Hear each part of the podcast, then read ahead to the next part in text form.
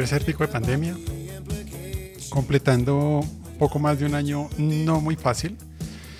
Y uno tiene muchos temores en los negocios, en la vida personal. Le preocupan muchas cosas.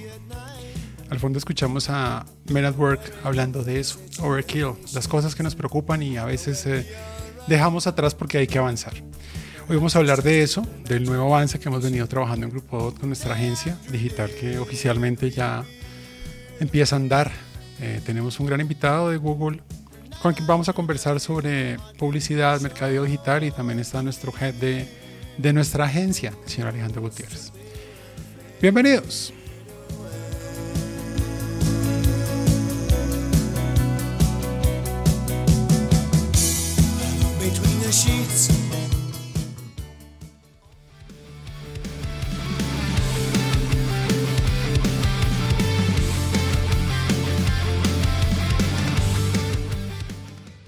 Bien, empezamos en nuestro primer capítulo, nuestra quinta temporada del iRock Show, con eh, variaciones que van a ir viendo hacia mitad de año 2021. Eh, Grupo 2 empieza ahora con, con una división bastante interesante con su agencia digital y con dos equipos muy fuertes que venimos trabajando eh, para llevar inteligencia artificial del mundo real a la publicidad del mercadeo.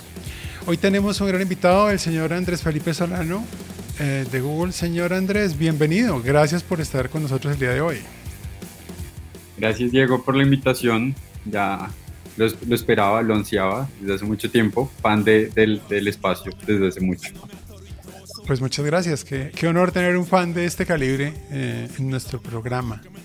Eh, al fondo, algo que poco conozco, pero esto era muy bueno, que son los Petit Fellas. Eh, a petición del señor Andrés eh, Felipe Solano, y habla de lo mismo, esta canción se llama Miedo. Un poquito sobre eso, señor Andrés, ¿por qué escogió esa canción? Porque son tiempos de lucha y, hay que estar, como decían las abuelas, hay que estar pendiente, atento siempre de la movida.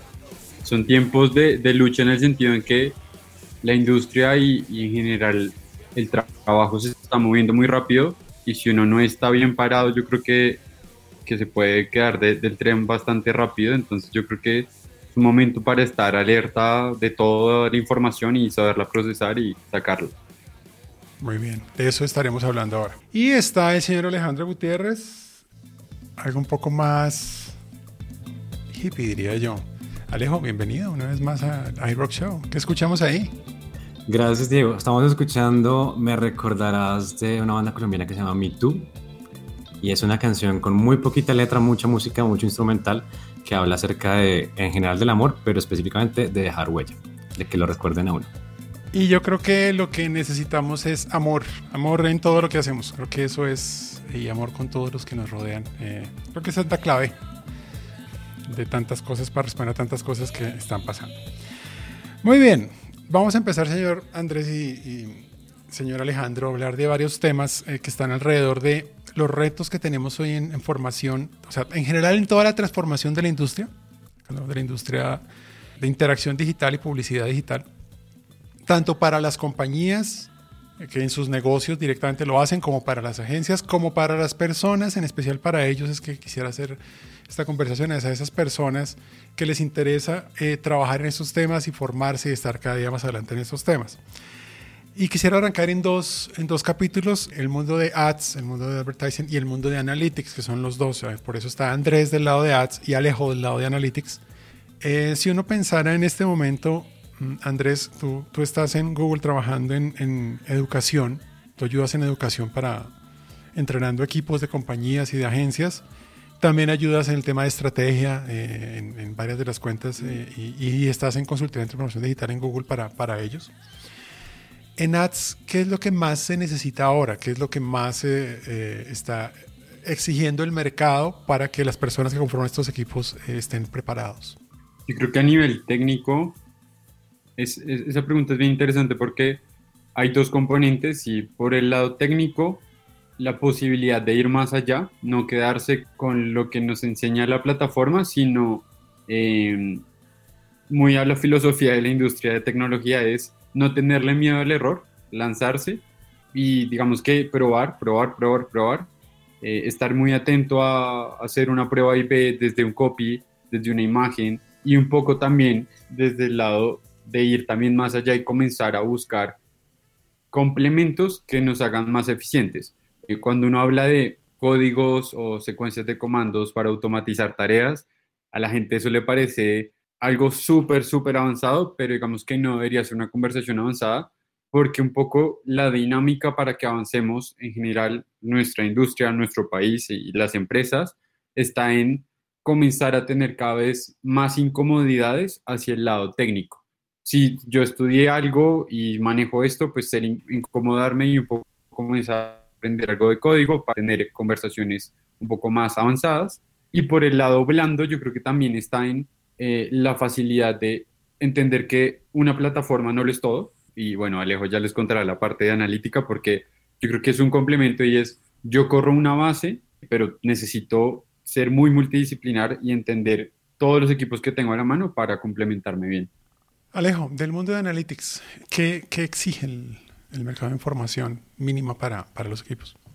Creo que en general estaría un poco alineado con lo que acaba de decir Andrés, con algunas cosas específicas y es, no es suficiente saber del mundo de, de, Analytics o de una plataforma específica de analítica web porque finalmente lo que, se está, lo que están pidiendo los clientes lo que está pidiendo también el mercado en general es que seamos capaces de unir diferentes mundos y diferentes realidades, eh, tanto por ejemplo del mundo quanti, que es lo que más vemos, y los datos como ser capaces de utilizar lo cual y esos otros estudios que se generan por otro lado, otras fuentes de datos que me hablan más de contexto, y no solamente ser capaces de unirlas y de tomar decisiones a partir de ellas y de saber interpretarlas de forma técnicamente correcta, sino lo más importante es saber transmitirlas a las personas claves dentro de una organización que toman decisiones día a día con esos datos, y, eh, y saber también que cuando un analista o una persona que está en el mundo analítico transmite un insight, eso tiene un impacto en qué tienen impacto, o sea, que, la, que el analista sea capaz de dimensionar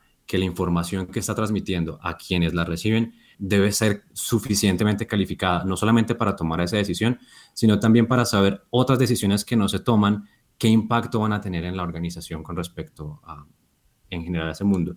Y eh, creo que para quedarnos con una cosa es ser capaces de traducir eso que estamos poniendo en números o en, insights o en accionables, en una acción concreta que pueda dirigir la organización o un producto o una marca o una comunicación hacia donde debe estar marchando. Nosotros hemos visto en estos años, yo creo que fue en 2018, lo vimos en San Francisco que lo lanzaron, sí, o 2019.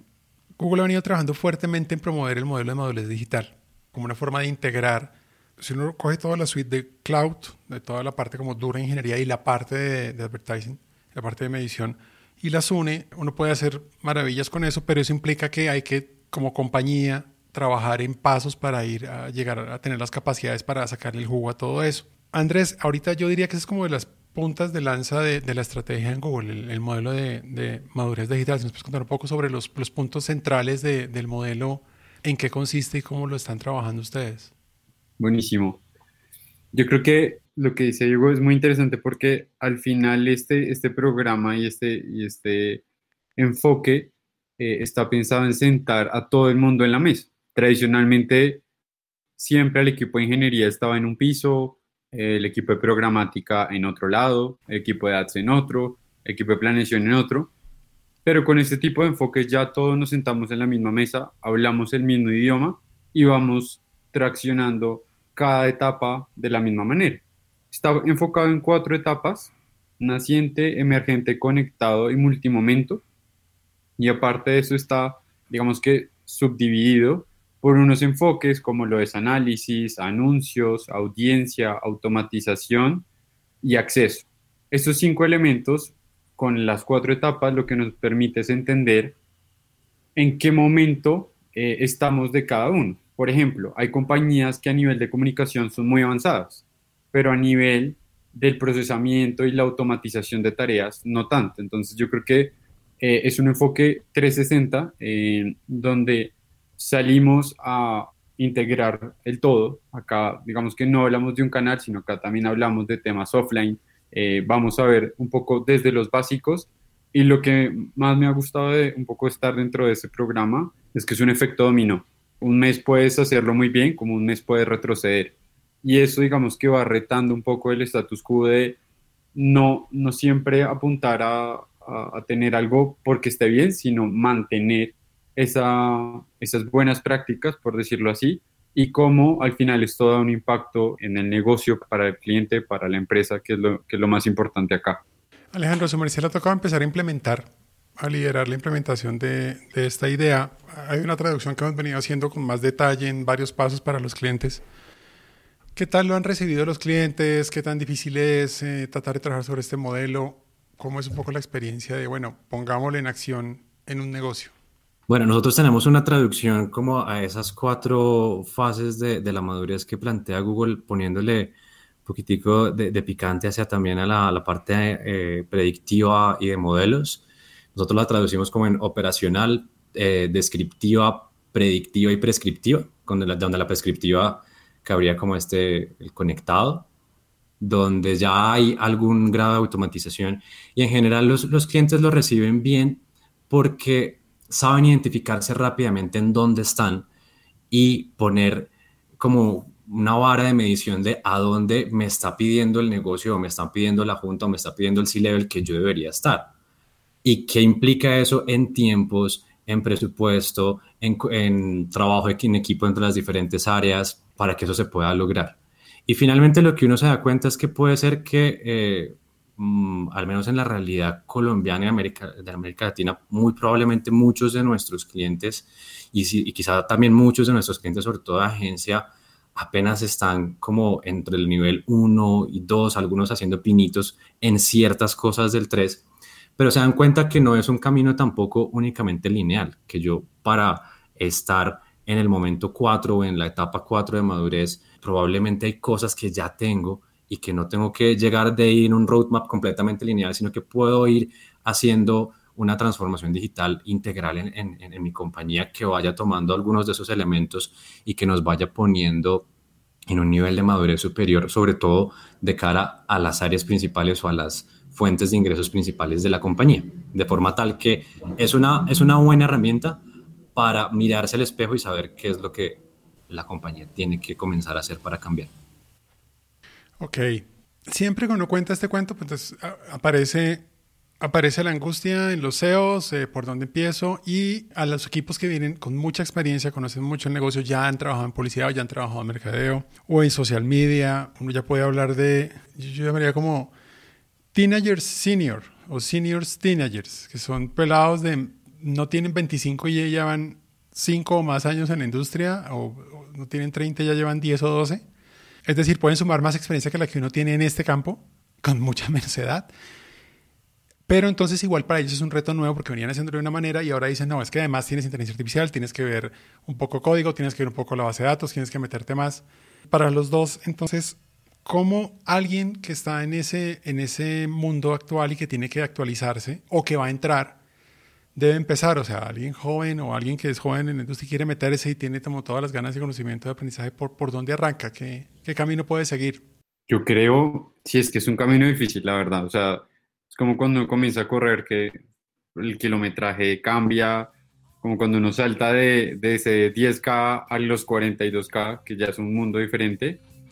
Yo creo que ahí está, está en apoyarse y el, el reto de entrada es entender que no es que no está solo, en el sentido en que normalmente e, e, ese tipo de personas en su rol se encierran un poco en su mundo, pero acá pues sentarse en la mesa, hablar con el ingeniero, de temas de código, sentarse a hablar de una planeación, de, compra programática, de qué estamos haciendo con los datos, lo estamos llevando a la nube, un poco comenzar a tener esas conversaciones y yo creo que dependiendo si es un CMO, si es un CEO, tener, tener como esa, esa noción y ese acompañamiento para ir llevándolo en el camino. Porque al final, también lo interesante de estos modelos es que al final se, se adapten y se acoplen a, cada industria. Para un retailer puede ser, entre comillas, un poco más fácil porque tienen casi que todo y, su, su, velocidad por su, industria les permite eh, irse lo más rápido posible. Para un CPG o será diferente, pero yo creo que ahí el tema es cómo van entendiendo cada etapa y también anclándolo mucho a lo que hablábamos al comienzo, procesando esos datos, porque el tema es, todo esto va con mucha velocidad, pero yo arranco por, uno, entender, como yo sé que hay mucha información, hay mucha bibliografía ya disponible, eh, esto ya viene desde la Boston Consulting Group, donde encontramos los inicios de este, de este framework y cómo a través de eso, dato que voy obteniendo o avance que voy obteniendo, lo voy aterrizando a un resultado, a un insight y lo voy manteniendo a partir de eso. Alejo, ¿cómo arranca uno? Yo quería tirarle un poco como hacia, hacia, hacia los estudiantes o personas que pronto están arrancando ahorita. Yo escribía en estos días, quizá a lo mejor ya me arrepentí de haberlo escrito en mi, en mi bio de, de Instagram, que me arrepentía de haber estudiado publicidad. ¿Escribió eso? Sí, yo, yo escribí eso en mi video de... venga, hagamos un min sobre eso y aprovechemos esto porque si hay algo de lo que hay que hablar. Tírale la línea editorial. ¿Tú eres publicista graduado de qué universidad? De la Tadeo. Ay, no me haga eso. Muy bien. Uno ahora entra al website de la Tadeo y ya no encuentra publicidad. Ah, ya no se llama publicidad, sí. Ahora se llama periodismo empírico. Ah, a mí, en lo personal, me parece terrible. Eh, pero entonces, fíjate que lo decía porque a, mí también, porque creo que no refleja, pero para nada lo que al menos yo estudié en, su momento en la TAE. Pero bueno, yo lo decía un poco. Eh, pero bueno, nada, hay que comprometerse. No estamos de acuerdo y es terrible que una institución en el tema de publicidad. Me, dolió un poco. Esté echando para atrás. Creo que por eso fue que lo puse. Es fatal. Pero, pero entonces estaba pensando como, como en dos realidades.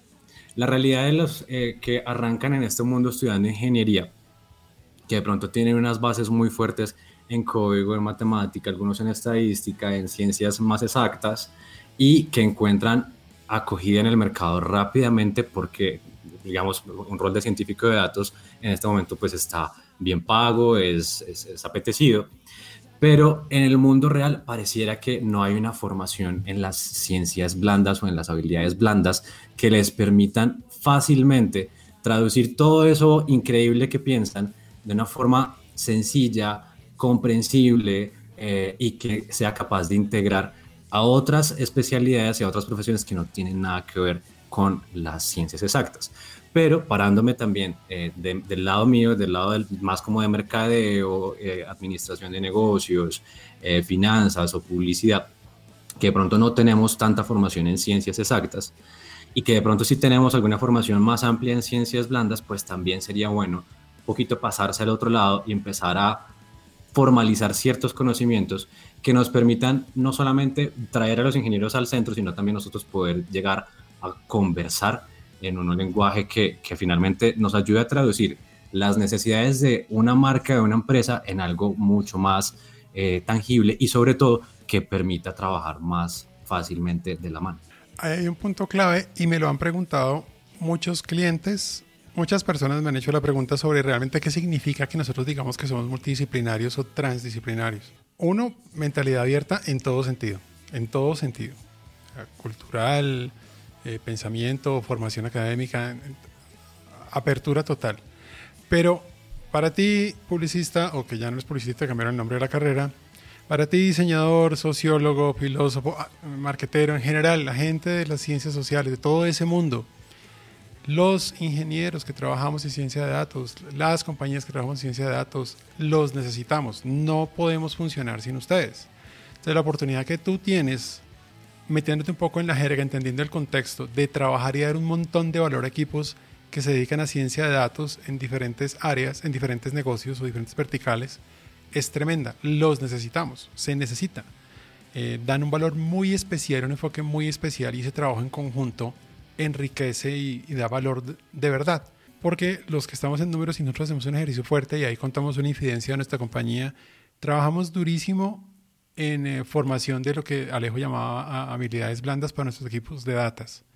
Porque nosotros somos muy, muy del número de los hechos, entonces comunicar es complicado, entender, tener sensibilidad del mercado es complicado. Entonces hay una oportunidad gigante y se necesitan y tienen eh, espacio para trabajar. Bien, hablemos un poco de lo que está pasando hoy en el mundo de las agencias y de los anunciantes o la gente que hace inversiones en, publicidad digital y mercadeo. ¿Cuáles son los errores más comunes que estamos o las suposiciones más comunes que están ocurriendo hoy día? Para los dos, Andrés, ¿qué es lo que más está pasando en el mundo de ads, eh, que uno dice, ya no es eso, ya no es por ahí, o qué es lo que, el error más común o la suposición más común que, que puede estar ocurriendo hoy día? Yo creo un poco que eh, algo que veo que es una oportunidad grande es el miedo, el miedo que se tiene a automatizar. aún, aún yo creo que tenemos pesadillas con, con Terminator y es, hay, mucha, hay muchas tareas que ya no, o sea, ya no me aportan valor y, puede ser cliente, puede ser agencia, pero esa misma hora que dedicas haciendo X tarea manual, casi que 100% se podría automatizar. Y es un poco ese miedo a perder el control y cuando perdemos el control, pues un resultado negativo para, para el cliente. Entonces yo creo que eso es lo primero y es primero sentar base, cuáles son mis tareas y cómo puedo automatizar la mayor cantidad y ahí sí centrarme a sacar insights, a, digamos que a, sacar los números duros y, robustos que le interesan al negocio, porque las horas manuales al final no se ven detrás, sino son para que el negocio siga creciendo. Alejo. Creo que poco seguir con esas prácticas tradicionales de la planeación estratégica, de la planeación de campañas que no me permitan escalar, que no me permitan eh, ir un poco más rápido de lo que me está pidiendo o el mismo cliente o el mismo eh, mercado.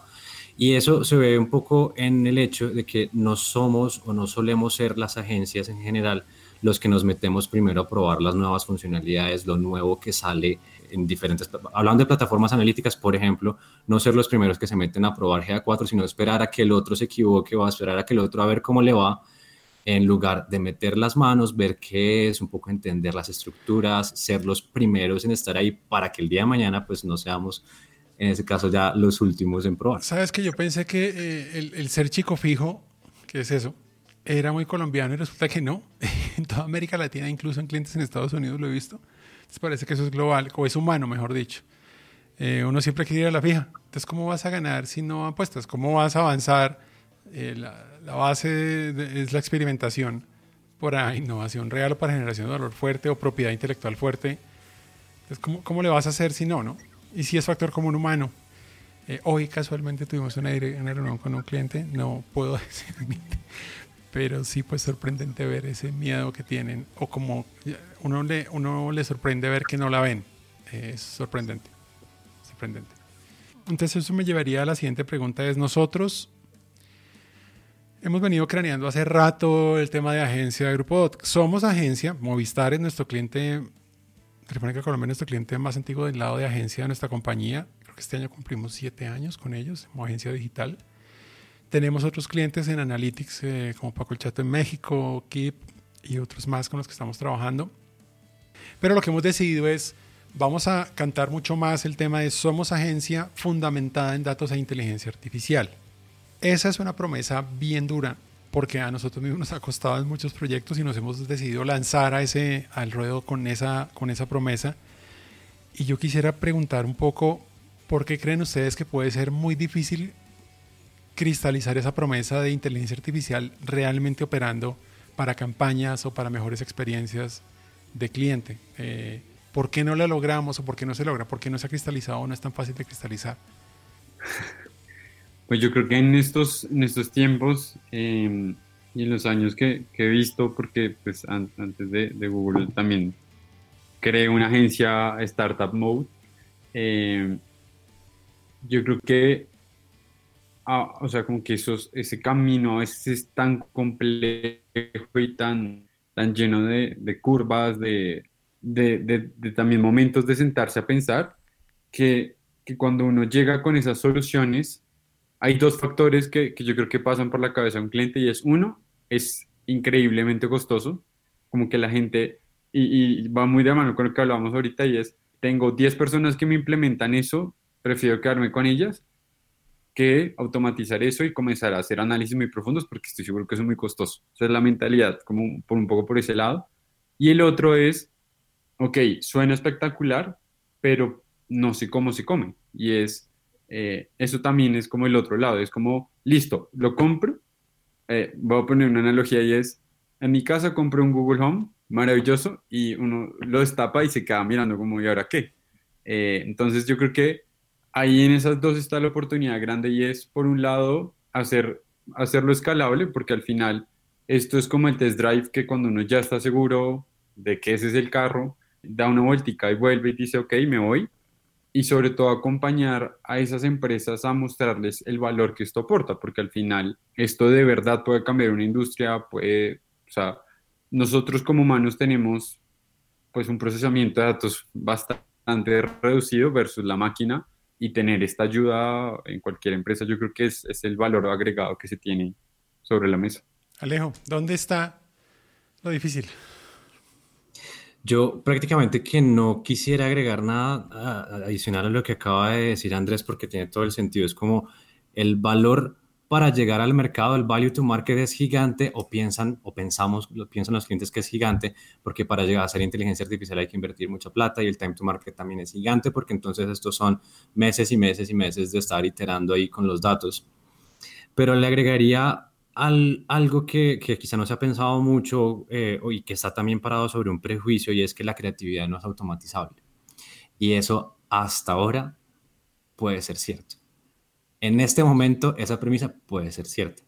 Y es, eh, en estos días me dio un ejemplo y es, dígame una eh, profesión, leyendo en un libro que decía, cuénteme de una profesión donde prácticamente todas las acciones que realiza esa persona están en algún lado medidas, eh, bien sea en una hoja de cálculo, en un computador, en un Basecamp porque están las horas que se dedican a cada tarea, en un cronograma de ejecución y, prácticamente se ajusta un montón a todo lo que se hace, bien sea en agencias creativas o agencias digitales o agencias de medios. Todas las acciones que nosotros realizamos están en un, en un sheet ahí, medidas, entonces esa premisa puede ser que no sea tan cierta. Si eso llegara a ser así, ¿cuál sería el valor que agrega una agencia o una persona, un publicista, una persona que está del otro lado haciendo esa creatividad. Entonces, yo más bien hago como esa otra pregunta o esa otra versión de esto y es, en algún momento vamos a llegar a hacer mucha automatización, incluso en creativos. ¿Cuál va a ser el valor que agrega una agencia cuando eso pase? Entonces, creo que la pregunta es, ah, más bien, la inteligencia artificial sí, ¿cómo hago para que ese value to market y ese time to market me sirva a mí y le sirva a mis clientes para invertir en agencias inteligentes que sí le apuestan a la inteligencia artificial? Eso es lo que queremos hacer en Grupo Dodi vamos a empezar a hacer desde, hemos venido empezando a hacer en este año y cada vez más con, con una oferta más concreta. Estamos trabajando en lo que vamos a ir liberando pero yo creo que ese es como el core de esto y es, llevamos ya años generando y demostrando valor real para diferentes industrias en procesos, en segmentación, o sea, procesos industriales allá metidos, optimización de procesos de negocio adentro, eh, temas económicos, financieros. Y lo que dijimos y lo que vimos fue, sí se puede tener aplicación real en el mundo de la publicidad y el mercadeo. Y por eso decidimos que eh, Grupo Agency, fundamentada en inteligencia artificial, eh, es una oferta interesante y es la siguiente oferta que el mercado necesita. Y por eso hemos decidido entrar allí eh, de frente eh, y como siempre como rockstars, sabiendo que tenemos que aprender, que nos caeríamos y nos volvemos a levantar y que vamos a seguir hacia adelante con esta iniciativa, con los clientes que ya tenemos de base, con los que ya estamos haciendo cosas bien interesantes y ayudando a eso que Andrés decía ahora y es em, ¿Cómo se come? Tranquilo. Nosotros le ayudamos a, comprender cómo se come y a demostrarle que eso produce, que eso es una forma inteligente de ver las cosas y que eso más creatividad eh, es una bomba. Funciona muy bien. Para los polluelos que solamente conocen de Bee un par de canciones, al fondo estamos escuchando One, una de mis canciones favoritas de Bee Una canción de amor.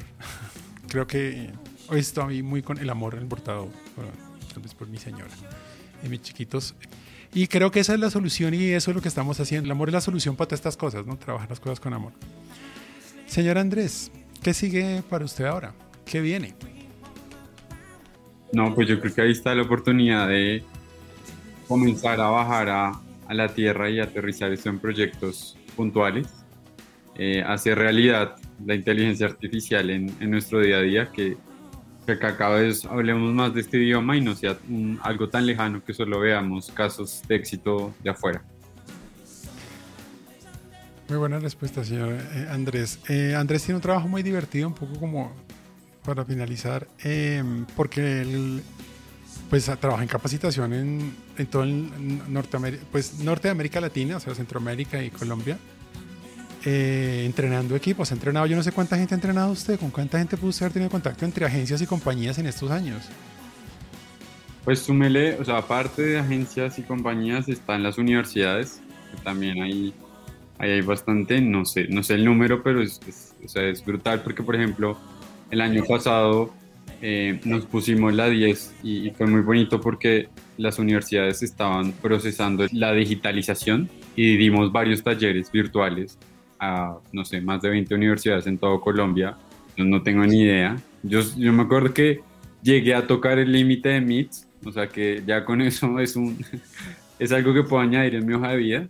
Me di cuenta que después de los 250 usuarios conectados comienza como a sacarlos aleatoriamente.